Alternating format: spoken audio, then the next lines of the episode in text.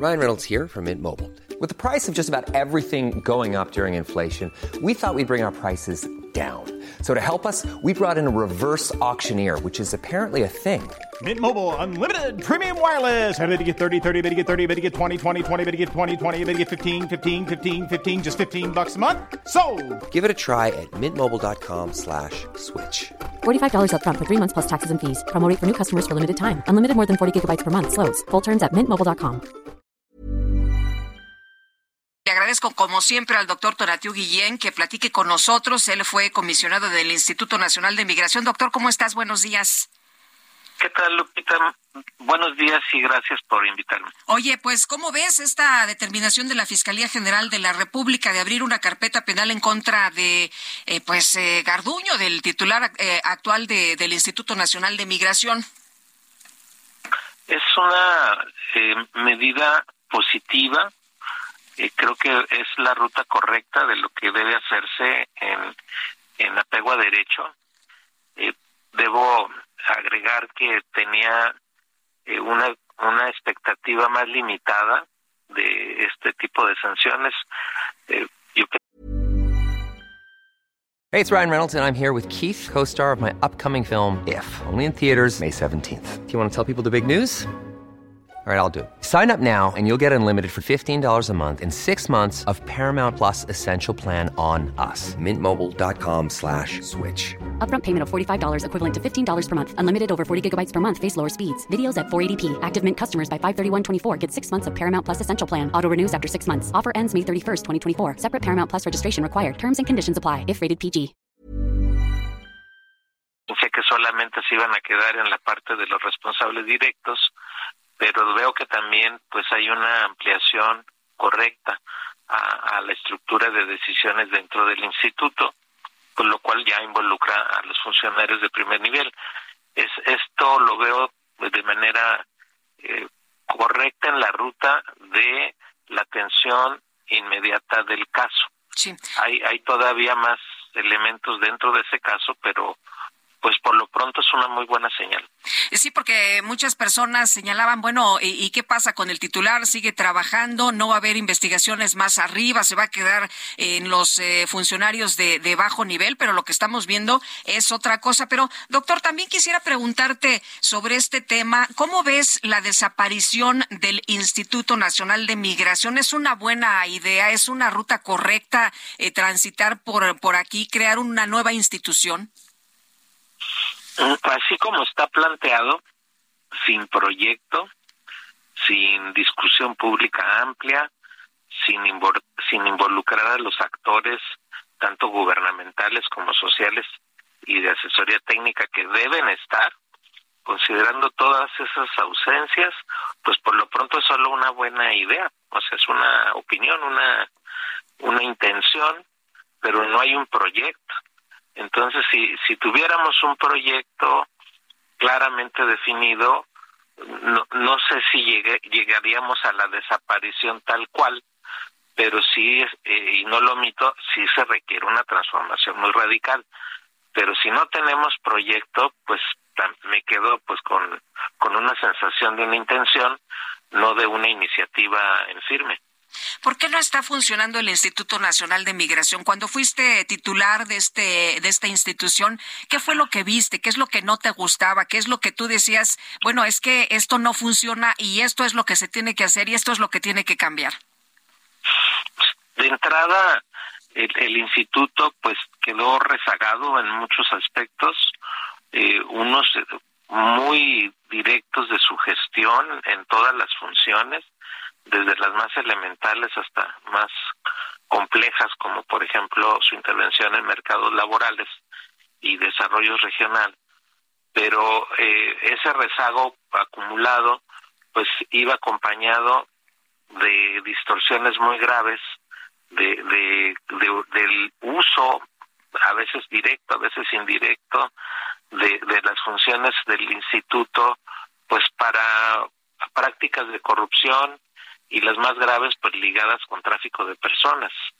Entonces, eh, sí es sí es una institución en condición muy deteriorada que requeriría efectivamente de un de una reingeniería y de una modernización muy importante, de renovación de personal también, porque el personal del instituto pues no nunca tuvo un esfuerzo de profesionalización y, y en muchos aspectos muy maltratado el personal eh, en, términos incluso salariales o sea muy muy muy maltratado.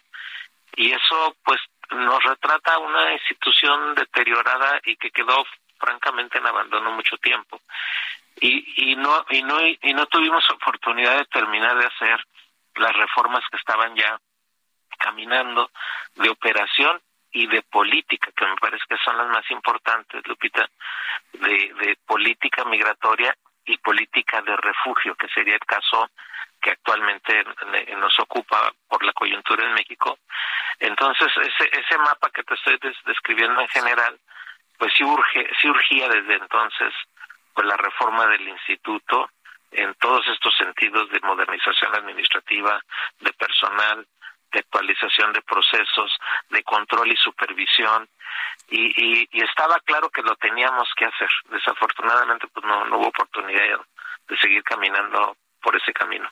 Oye, y, bueno, lo que vemos es una situación muy grave para los eh, migrantes, ¿no? Vemos la persecución desde las policías municipales, estatales, eh, Guardia Nacional, en fin, estas redadas que hay, estas detenciones, a pesar de que la gente tiene papeles que demuestran que están en tránsito y que están esperando eh, ser llamados en los Estados Unidos. Pero por otra parte, también, doctor, la Fiscalía ha explicado que ha procedido contra Garduño porque se llegó a la conclusión de que hubo misiones en el cuidado de las estaciones migratorias y, que estas no son aisladas, ¿no? Que ya había incluso un patrón de repetición y que en Tabasco había ocurrido una situación similar a, lo registrado en Ciudad Juárez, nada más que ahí se murió una persona en vez de 40.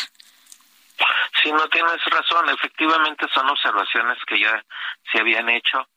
Eh, también te comento que, de, que desde un inicio, pues el proyecto eh, original era transitar de estaciones a albergues, especialmente pensando primero en, la niñez migrante y en familias, y, a partir de ahí modificar el, el proceso de, de, proceso migratorio para quien se encuentre en México en situación irregular. Eh, y, y no se hizo se quedó todo eso este eh, pues pendiente. Y lo que quedó pues fueron los mismos las mismas prácticas y las mismas limitaciones. Y, ahora pues ya conforme a las pruebas pues en condiciones mucho peores de deterioro y de gestión. Entonces ese eso del ese esa limitación no solo es vieja sino que empeoró en las estaciones. Pero lo que sí vale la pena subrayar es que la ruta no es ni hacer más grandes estaciones ni ni reformarlas internamente que no digo que no sea importante sino no tener necesidad de estaciones. Y hay actualmente un un argumento mucho más sólido para ir por este otro camino de no estaciones que es hacer eh, y reconocer primero que la población actualmente en México en condición irregular en tránsito en su mayoría son solicitantes de refugio. Pues es un perfil social y jurídico muy distinto del que teníamos en años atrás. Y este nuevo perfil que es más dramático, que tiene otro tipo de vulnerabilidad y que requiere y demanda protección internacional, nos obligaría a girar de la ley de migración a la ley de refugiados y del Instituto de Migración a la Comar. En otras palabras, quien debe estar en el proceso de atención de, de esta población no debe ser el instituto, debe ser la Comar. Y la Comar pues no necesita ni, ni, ni estaciones ni, ni ese tipo de procedimientos, sino ejercicios de protección que están en la ley, están en la Constitución y están en los tratados que México ha firmado. Entonces, más bien por ahí tendríamos que movernos ahora, Lupita, y por ello las rectificaciones que estamos viendo en el caso del crimen en Juárez deben caminar también hacia cambio en la política y en cambio en, en, en quién debe estar al mando términos de, directiva del tratamiento de esta población. El doctor, eh, con este con este punto eh, me gustaría preguntarle por lo que refiere eh, ¿qué, qué opina de la asesoría del padre Solalinde en términos migratorios al gobierno del presidente López Obrador. Pues puede estar muy bien intencionada, no dudo eso, pero reitero que no hay proyecto, no, no lo hemos visto. Y lo que, lo que, si, si nos quedamos con una intención y no están involucrados eh, las partes que deben estar como organismos de la sociedad civil que son realmente los que están este, muy cercanos a la problemática migratoria, si no están involucrados el, el poder legislativo, mismo Segov, yo no sé qué tanto está realmente eh, involucrado en esto, otros actores que son también muy importantes como líneas aéreas, eh, los aeropuertos, en la dinámica de movilidad de personas. Eh, e, es, es decir, tenemos un conjunto de ausencias tan grande que, que pues da la impresión de que un proyecto de una escala de esta que se está proponiendo, por lo menos como idea, pues está muy suelto, no tiene los soportes que, que lo pudieran convertir realmente en una iniciativa viable. Muy bien, pues doctor eh, Guillén, como siempre, aprecio mucho que puedas platicar con nosotros. Muy buenos días. Muchas gracias, Lupita. Muy buen día. Hasta luego.